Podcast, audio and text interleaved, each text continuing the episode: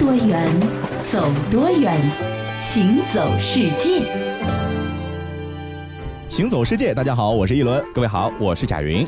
说到这个世界上啊，一共有两种人，男人和女人，没错啊。但是呢，虽然是两种人，嗯，但这两种人的差异呢还是很大的。嗯，比如说，如果说起男性的话啊，我们通常都会把它形容为，比如阳刚啊，嗯，坚韧啊，百折不挠啊，就这样的一些品质呢，可能是男性应该拥有的。对，所以说呢，今天我们要在节目中呢，就跟大家说说四种不同性格、不同特征的男人们啊。首先呢，咱们来说说这个邻国日本的男人，在日本的历史上呢，有一个特殊的男人群体，叫做武士。对，武士是一个。阶层没错，在日本扮演的这个角色呢，持续了很长时间。对啊，当然了，也因为武士精神的存在呢，也导致了日本啊祸害别的国家的时候呢，好像带着一点这种遗存，那遗存的色彩。哎，是。那如果说要说武士的话呢，咱们先来讲一个最近发生的事情。嗯，就是日本九州的熊本最近发生了七点三级的地震。对对对，嗯，呃，你说这个熊本吧，它其实也是日本的三大名城之一啊，另两大呢是大阪和名古屋。哎，熊本这个地方其实和这个武士啊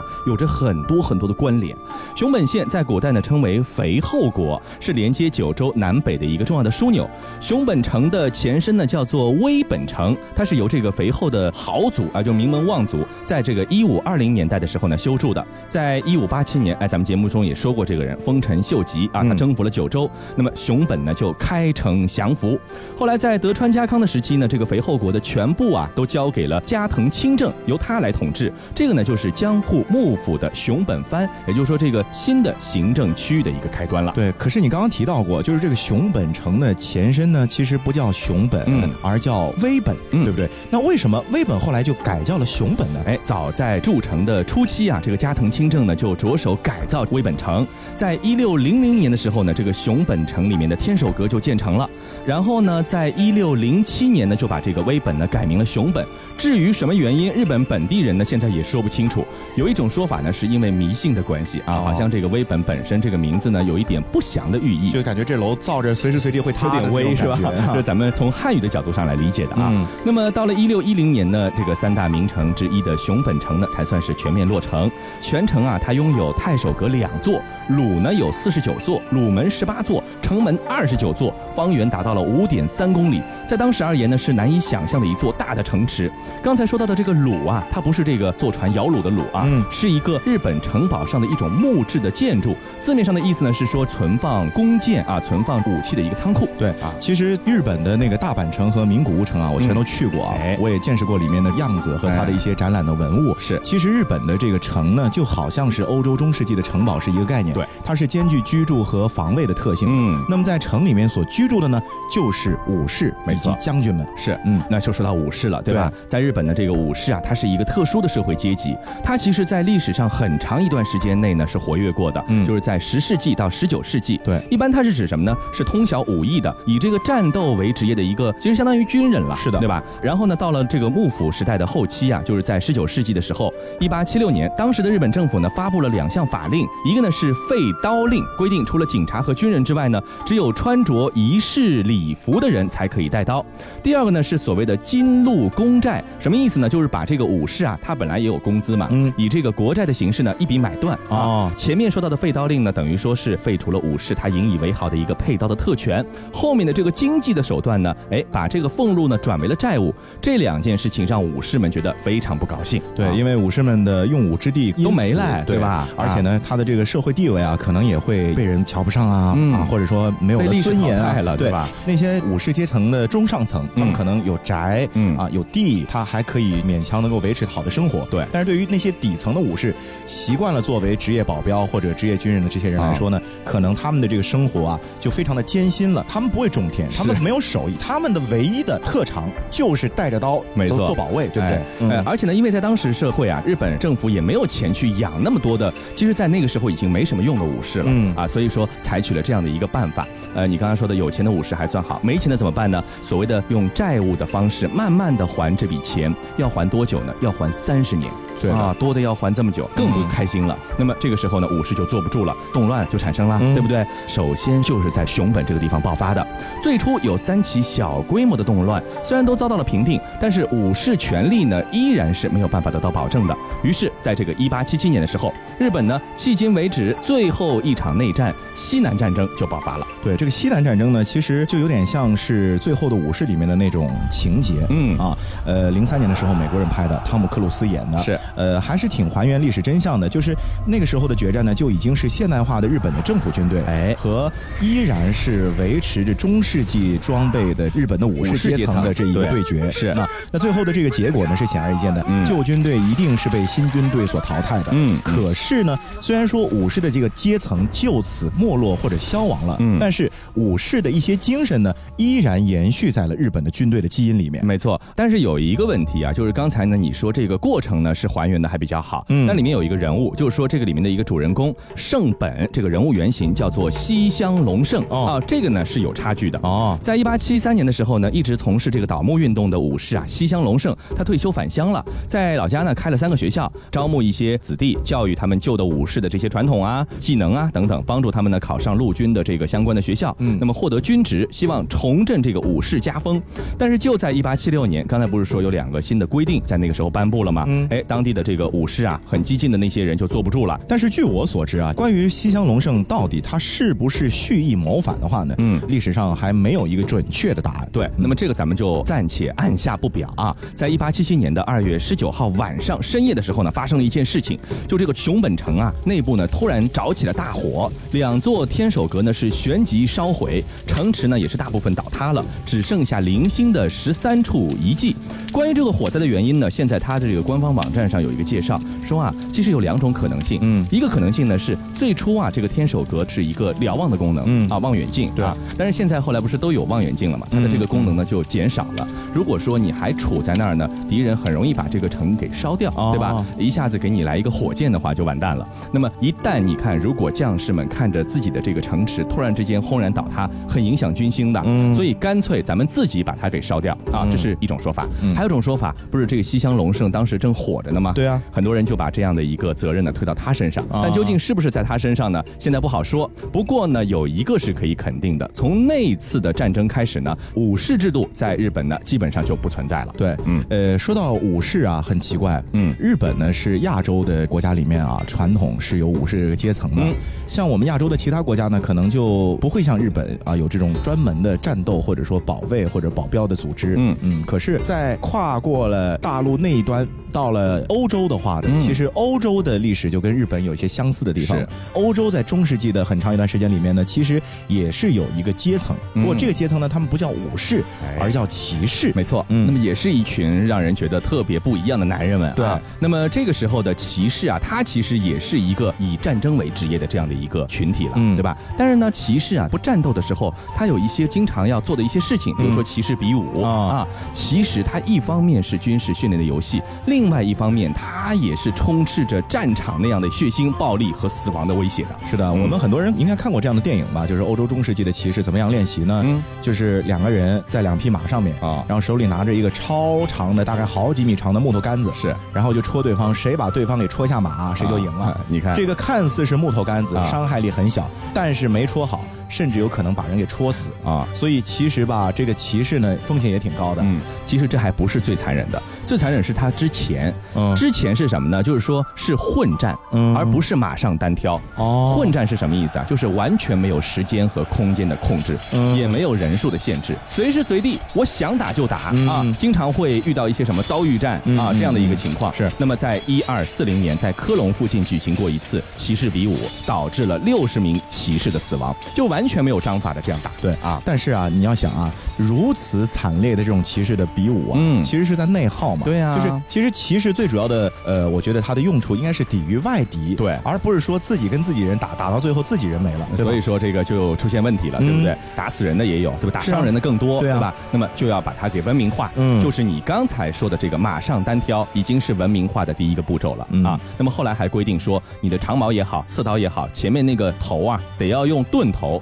不能用尖头，不能是以把别人打死的目的去打。通过了这样的一个方法，把骑士比武呢更加的往前推进了一步。不过呢，这些的演变啊，也导致了就是后来的骑士的比武呢，嗯，它其实就变成了咱们现在的一种体育运动。哎，是它的抗争性啊、对抗性啊，包括观赏性啊，都会打一些的折扣。是没错。刚才说到的这些比较残忍的、比较暴力的这个比赛方式呢，是出现在十一二世纪啊。到了后来，尤其是到了十六七世纪呢，这样的一个骑士比武的活动呢，就逐渐的走向了衰落了。到了末期啊，马下障碍比武和冲霸。游戏就取代了这个马上单挑，就更加的文明，更加的不暴力了。对啊，这个和真人比武相比呢，刚才说到的这个冲霸游戏啊，它的对抗性呢是大大的减弱了。但是呢，它强调的是什么呢？是技巧，还有身体的控制，就是更加符合这个宫廷那种对优雅的这种举动的这个要求了。是的，那我们之前也说到了，这个日本的武士阶层啊，在最后因为历史啊时代的关系，就被社会逐渐的边缘和淘汰掉了。嗯，那欧洲的骑士群体，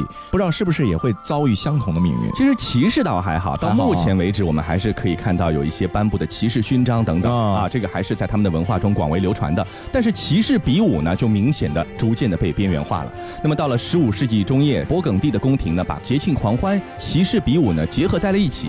逐渐逐渐的呢，它就成了一种像文艺演出一样的这个形式了，对吧？呃，没有比武的需求了。那么对于贵族阶层来说呢，主要的荣耀已经不再是在比武中取胜，更多体现自己身份的途径是什么呢？就是我有没有资格参加这样的一个文艺演出？是啊。那么在十七世纪初啊，有一位这个年轻的法国廷臣啊，有了这么一番自我表白。一六零五年狂欢日，德内维尔公爵举行了一次马下障碍比武。我原本一个子儿都没有，但依靠朋友们的帮助和商人贷款，我得以体面的参加。他花了我四百埃居。这次高雅的小聚会给我增添了一些勇气，因为参与者都是最高贵的宫廷成员。你看，就算是借钱，我也得参加这样的一个活动，对吧？到了第二年的狂欢日，又有这样的这个比武的机会，他再次呢是问别人借钱去参加了。尽管我的比武技艺非常糟糕。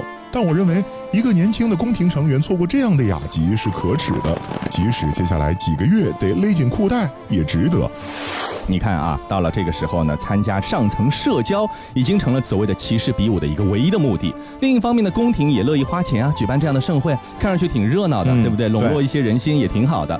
不过一旦宫廷失去了兴趣，那就没有人出钱去投资这个活动了，对不对？自然呢，它的消失也就不可避免。这样的情况在法国，也就是骑士文化的发源地，它是在十七世纪的晚期出现的。在西欧的其他一些地方呢，延续到了下一个世纪，也就是在十八世纪之后，在欧。欧洲大陆上，骑士比武基本上就是再也看不到了。对，呃，我觉得呢，也没有什么好可惜的啊，因为这个科技就在进步嘛。是，枪支的出现导致比武呢不再太过的注重你的武艺和技巧。嗯啊，但是呢，作为一种西欧的一个传统的文化，它保留到现在，一些精神到了，尤其是后期文明的比武的坚韧不拔的精神，那现在还有很多人是为之推崇。对啊，所以到现在你看，法国也好，英国也好，它都设有这个骑士勋章，对，骑士奖等等，奖励那些这个符合骑士精神啊，或者说做出突出贡献的一些人们。嗯。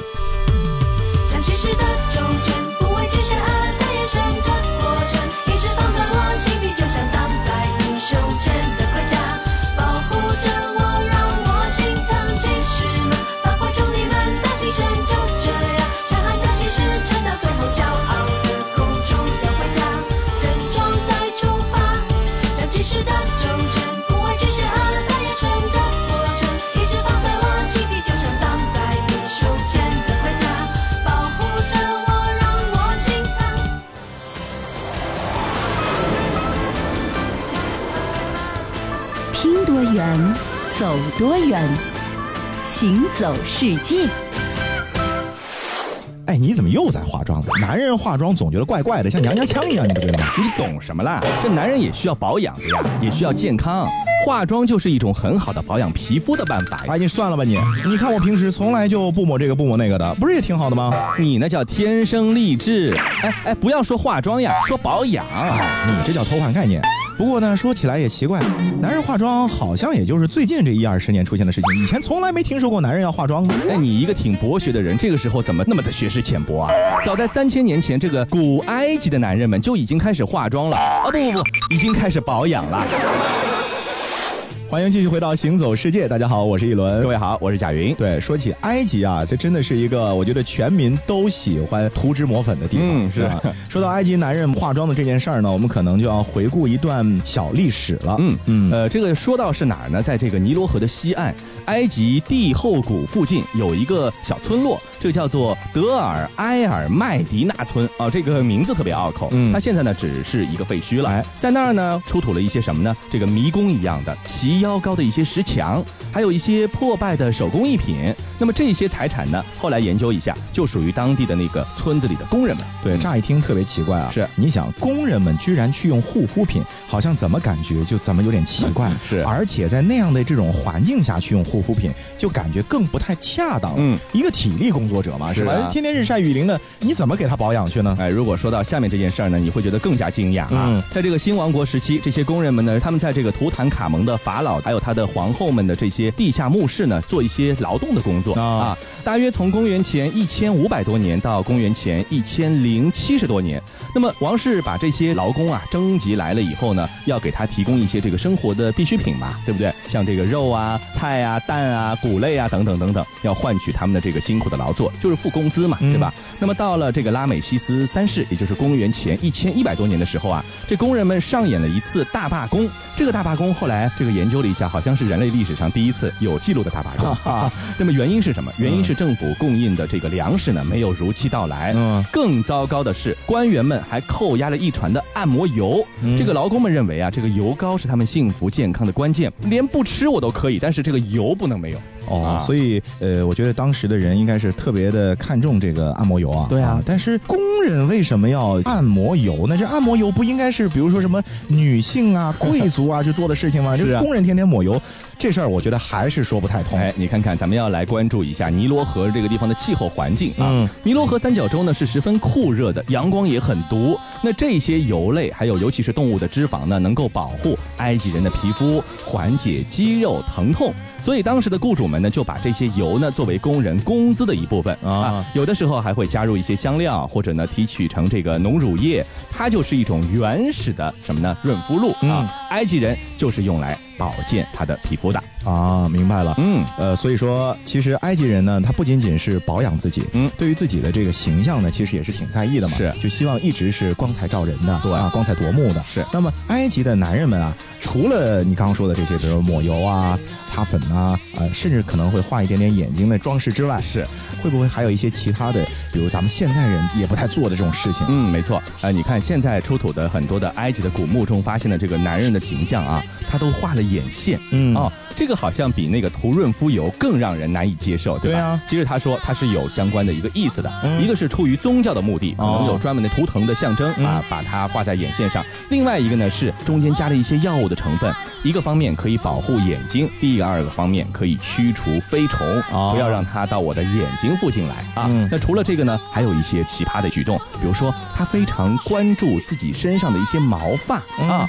尤其是埃及男人，他十分注重修剪自己的体毛啊，要把所有的身上的毛全部把它修剪干净，除了在这个扶丧期间可以允许他停止修面或者停止修剪胡须，其他的时候他都必须把胡须还有身上的一些这个毛发全部给剃干净。哎，你看是不是一种很奇怪的一种啊美观或者保养的方法？那这证明人家就是文明嘛，是吧？这个首先的标志就是把自己弄得捯饬的干净一点，是不是看上去像原始人一样？对啊，所以说。这么说来呢，其实化妆品对于人来说还是挺重要的啊。不过那个时候是不是也像今天一样啊？就比如说，呃，你如果收入一般的话呢，你只能用一般的化妆品；对，收入好的呢，就能用昂贵的化妆品。没错，这是不是用的化妆品的不同，也能够体现当时的人的一个社会地位以及经济地位？哎，一定是这样的。你看，刚才我们说了，苦力们他们把化妆品其实当做一种保健品，或者说是一种不可或缺的药物，对吧？但是有钱人呢，就把化妆品除了我保健之外，还要有美观的功能。嗯，比如说刚才说到的眼线，就有绿眼线。黑眼线等等不同颜色的眼线，啊。你看，如果为了保养皮肤的话，保养眼睛的话，那一种就够了嘛？对啊，它就是还要好看，对吧？那么如果说你去看到埃及的一些古墓中，你还会发现达官显贵的这些女性们，嗯，她们在死后还得在她的墓葬中呢放一些所谓的化妆品盒子啊啊！你看，她在另外一个世界也能够用到这些化妆品，说明到了后期，埃及人不仅仅是把这样的化妆品作为保健的一个功能的需要，另外呢，也有开始要好看起来了，是的吧？不过啊，古话说得好，叫居安还得思危，是是吧？过得太好，整天想着化妆呢，你这个国家的威王啊，有的时候可能就不能掌握在自己手里了。是，所以后来古代埃及的这个悲惨命运呢，可能和他们全民这么爱化妆，这么重视修面啊，这画眼线啊有关系。哎，你这个变舞军队实力，你可能就会打折扣。那我们刚才说到的那些呢，都是男人们的阳刚之美，嗯嗯，给人的感觉呢是很硬汉型的。是，呃，我觉得男人其实也不一定就非得完全是阳刚的，有的时候像水一样的这种柔美呢，也能够在男人的身上体现。那当然，我说的这种不是娘娘腔啊，对对对，是另一种柔美，就是比如说呢，呃，水一般的啊那种自然美啊，比如。其实是火了很久了，但是现在越来越多的男的也开始接受了。嗯，就是什么呢？就是瑜伽。哦，一轮，你还别说啊，现在男的在我们身边接受瑜伽的人不是那么多，对，但是也在逐渐的多起来。没错。可是，在这个瑜伽的老家印度啊，出了名的瑜伽大师，基本上清一色都是男性。哦，就跟咱们这儿不一样，咱们这儿的这个瑜伽教练基本上都女孩子。对呀，对吧？印度那儿就全是男教练。对，然后男学生学的可能比女学生还要好。没错。哎，这个其实瑜伽它也是有一个非常丰富的历史了，五千多年的。历史哦，在古印度呢，这个瑜伽修行者呢，是在大自然的环境中呢修炼身心的时候，哎，无意中发现啊，哎，有一些动物，还有一些植物，它天然呢具有一些治疗、放松、睡眠、保持清醒等等的功能。你比如说，现在我们经常会有一些薰衣草的精油来缓解睡眠的这个紧张，对吧？对对。那么其实他们在五千年前已经发现了。还有啊，他们发现有的时候如果生病了，不经过任何治疗，只是在这些自然的环境中就能够自愈啊，也是很神奇的事情。于是呢。古代印度的这个瑜伽修行者呢，就根据动物的姿势来进行观察、模仿，并且呢亲自体验，创立出了一套有利于身心健康的锻炼系统。这些姿势啊，历经了五千多年的锤炼，哎，就是现在我们所熟悉的瑜伽教给咱们的这个治愈方法，世世代代的人可以从中获益。是的，那说到瑜伽，瑜伽这个词儿究竟是什么意思呢？嗯，其实瑜伽这个词儿呢，是印度梵语的一个词汇。对对对啊，就是你在观看瑜伽的表演的时候嗯。你的感觉就是它的这个词汇的来历，嗯，就是结合、和谐以及一致，嗯啊，这个概念，对，大约是在公元前三百年的时候，印度的大圣哲瑜伽之祖帕坦加利。就创作了这个叫《瑜伽经》啊，印度的瑜伽呢，在它的这个基础之上呢，才开始真正的成型。原先可能只是一些小范围的传播，之后呢，就是成系统的、成建制的大规模的扩展。对，嗯，来，咱们来看看这个瑜伽到底神奇在哪里啊？它其实啊，这个姿势呢，运用的是古老而且呢容易掌握的一些技巧。你比如说，这瑜伽刚开始的时候都是一些很简单的动作，但是要你能够长时间的去保持，其实是很难很难的，对吧？嗯，那么它可以通过这些方式呢，来改善人们的生。生理、心理、情感，还有精神方面的一个状态，达到一种身体、心灵和精神和谐统一的那种结果，包括调身的这个体位法。调息的呼吸法，还有调心的这个冥想法等等，还有好多的办法啊，都可以达到这个身心的一个和谐。对，其实我觉得瑜伽呢，就是让你在慢当中啊，体会就是融入自然的这样的一个过程。是啊，所以它很讲究，就是你的这个心理的节奏一定要放缓，不能急躁。对。那同时呢，呃，你在做这个姿势的时候，其实你想的脑海当中并不是说我要保持多久，而是去体会此时此刻你全身的结构调整之后所带给你的体验。嗯，这个体验才是最重要的。而且你还别。别说啊，这个不是光我们中国人现在喜欢瑜伽啊，这个瑜伽其实已经走向世界了。对，没错。在这个二零一四年的时候，呃，联合国呢就宣布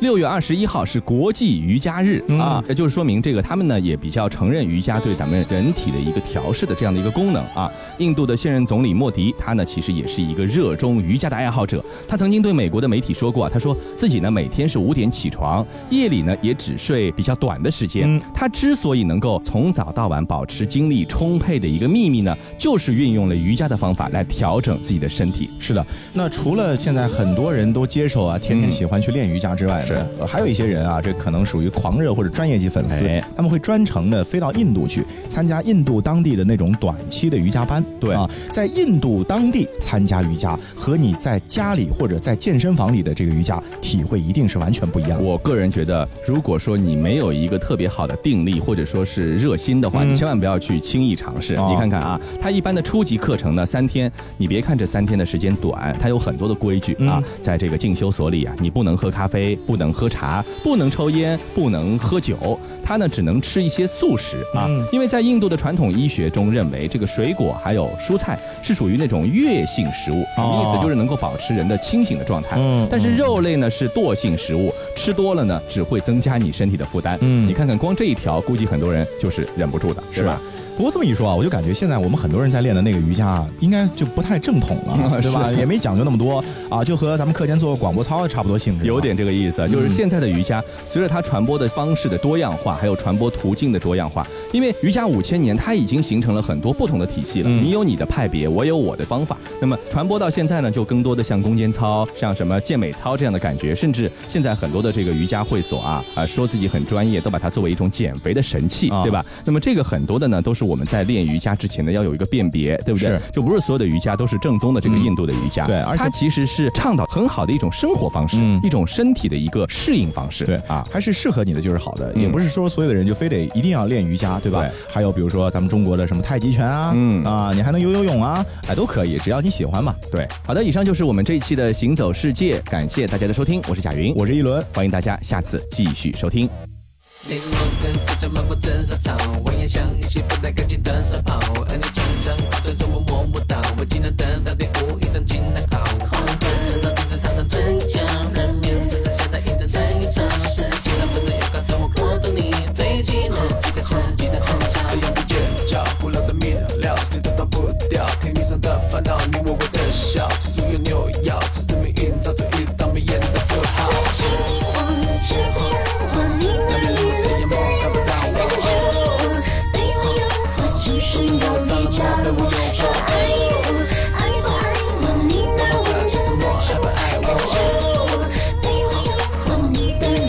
像一